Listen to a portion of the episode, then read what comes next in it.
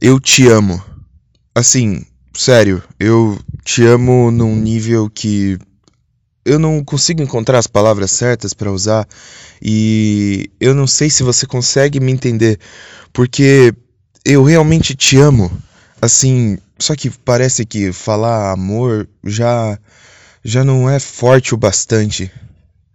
Você me entende?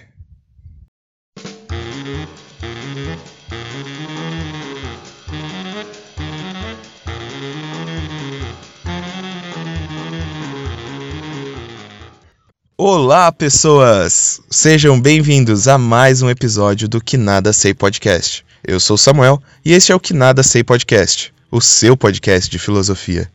E bom, pessoal, começamos esse episódio de uma maneira diferente, porque vamos falar sobre um problema filosófico que, que me fez pensar bastante sobre isso durante essa semana.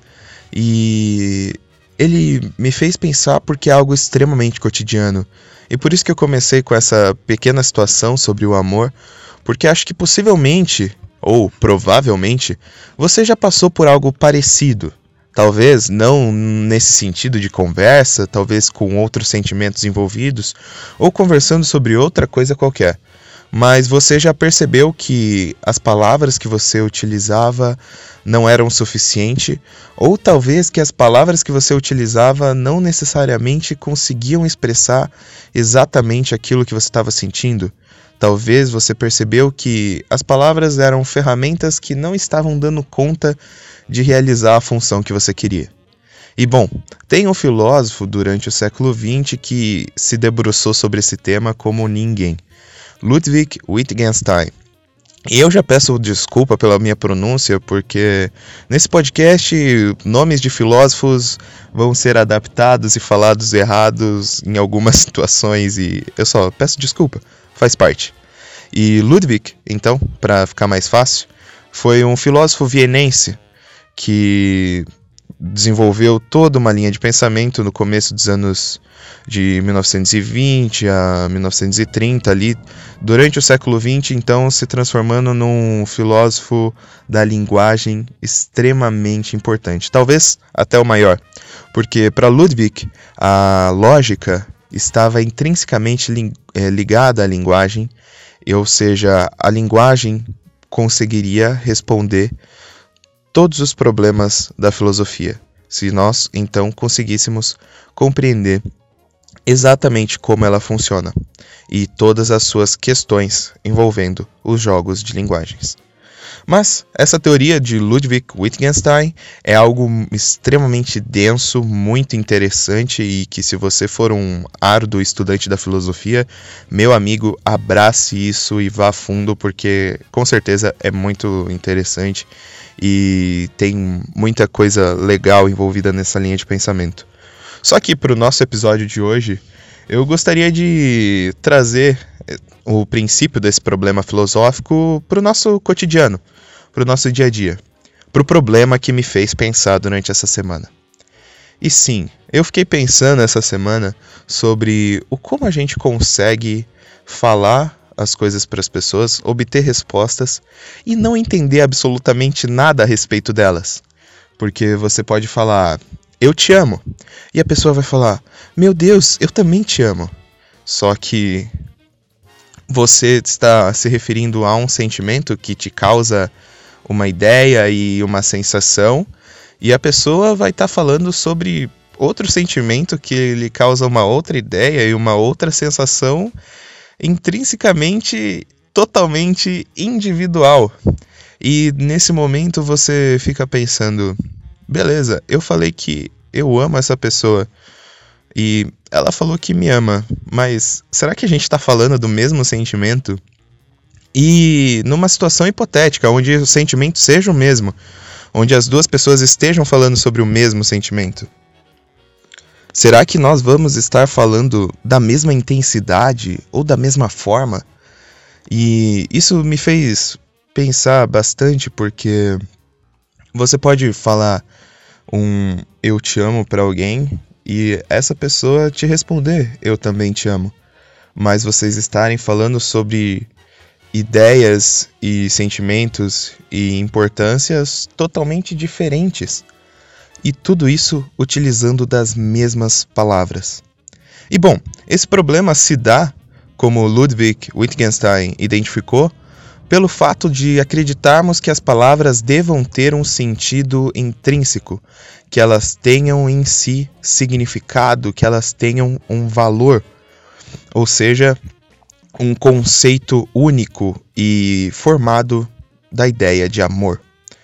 Porém, para Ludwig, é, isso é mentira, isso é errado e não condiz com a verdade, porque para ele o sentido das palavras se dá no jogo de linguagens. E dessa forma, a gente não vai ter palavras com sentidos intrínsecos e valores únicos, mas vamos ter palavras que têm os seus sentidos atribuídos por semelhanças de família. Uma ideia que Ludwig utilizou é, numa comparação e que faz bastante sentido.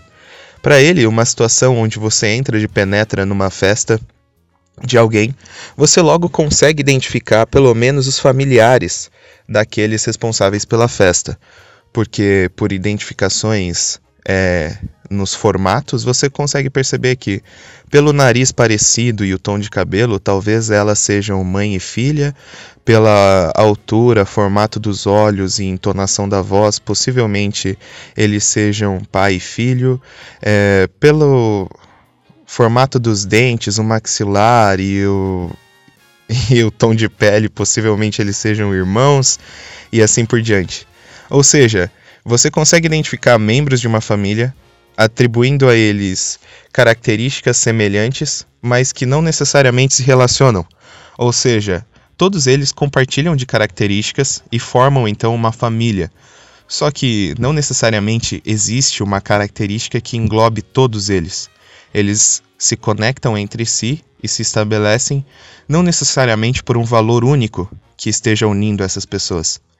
E Ludwig utilizou dessa ideia para expressar a forma como ele vê a linguagem. Ou seja, talvez quando você esteja falando eu te amo para alguém, essa ideia compartilha de algum elemento de semelhança para que essa pessoa também utilize a mesma palavra. Mas não necessariamente vamos estar falando da mesma coisa e com todas as características equivalentes. E então, dessa forma, a gente acaba sendo levado a um outro problema filosófico, também interessante e extremamente curioso, porque se algo liga essas ideias, o que será que está ligando a ideia do eu te amo nessa situação ou de qualquer outro sentimento? E qual que é a importância de compreender esse fator que une as ideias? Talvez, e aqui entra um pensamento pessoal e então me distanciando da teoria de Ludwig para que não seja lhe atribuído nenhuma bobagem. É, mas pensando a esse, a esse respeito, talvez entender o fator que liga essas palavras, no caso de um eu te amo, numa relação entre um casal, ou familiares, ou amigos, seja a resposta, o denominador comum que possa levar a essa relação ser bem sucedida, a essas pessoas então conseguirem se compreender melhor e dessa forma expressar aquilo que elas realmente sentem? Talvez. Talvez então encontrando o denominador comum que liga essas palavras para cada pessoa, o que vai ser extremamente difícil e diferente para cada um, como a gente viu na ideia de semelhança de família, seja uma forma de compreender o, o que une essas pessoas nessa questão dos sentimentos, sensações e outras formas de falar sobre tudo que passa nesse corpo de vida. E assim, talvez a gente consiga, por meio da linguagem, encontrar uma maneira melhor de se relacionar? Eu acho que talvez seja possível, mas não me pergunte como fazer isso. E talvez você venha me falar, mas e se eu sinto algo que mais ninguém sente? É, e se a gente estiver falando de uma, algo extremamente pessoal? Bom, é, Ludwig Wittgenstein, ele tinha falado a respeito disso e colocado uma resposta muito interessante que nos leva a entender que a linguagem ela é se dá por meios públicos, então seria impossível você falar de algo só percebido por você. E é nesse momento então que a gente busca os denominadores comuns. Por exemplo, numa situação onde cada um carrega consigo uma caixinha com um besouro dentro, algo que ele fala numa, num dos seus livros.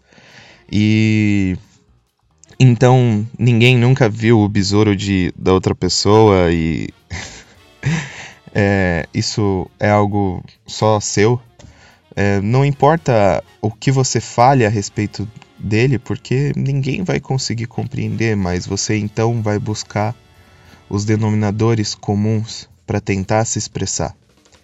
E dessa forma a gente acaba entrando nos jogos de linguagens estabelecidos por ele, né? Como já foi dito.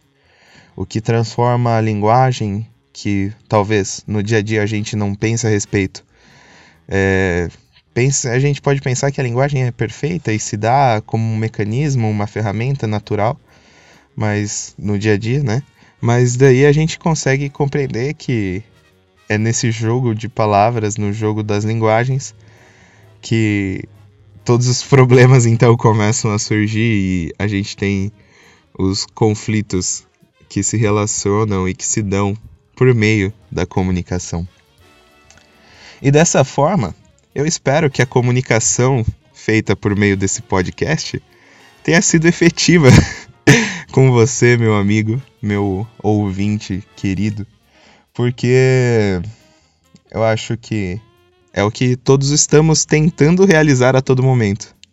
Tentando nos expressar e sentir e viver da maneira mais efetiva possível. E assim, espero que tenha ficado claro essa ideia e que possa ter te levantado curiosidade, um pensamento, talvez uma reflexão a respeito do que sentimos e como vivemos. Porque pensar a respeito de tudo isso é filosofia. É por isso que eu deixo aqui o meu muito obrigado para você por ter ouvido esse, mais esse episódio. Um abraço, aceito sugestões por meio do Instagram arroba que nada sei. Tchau, tchau, até a próxima. Mm-hmm.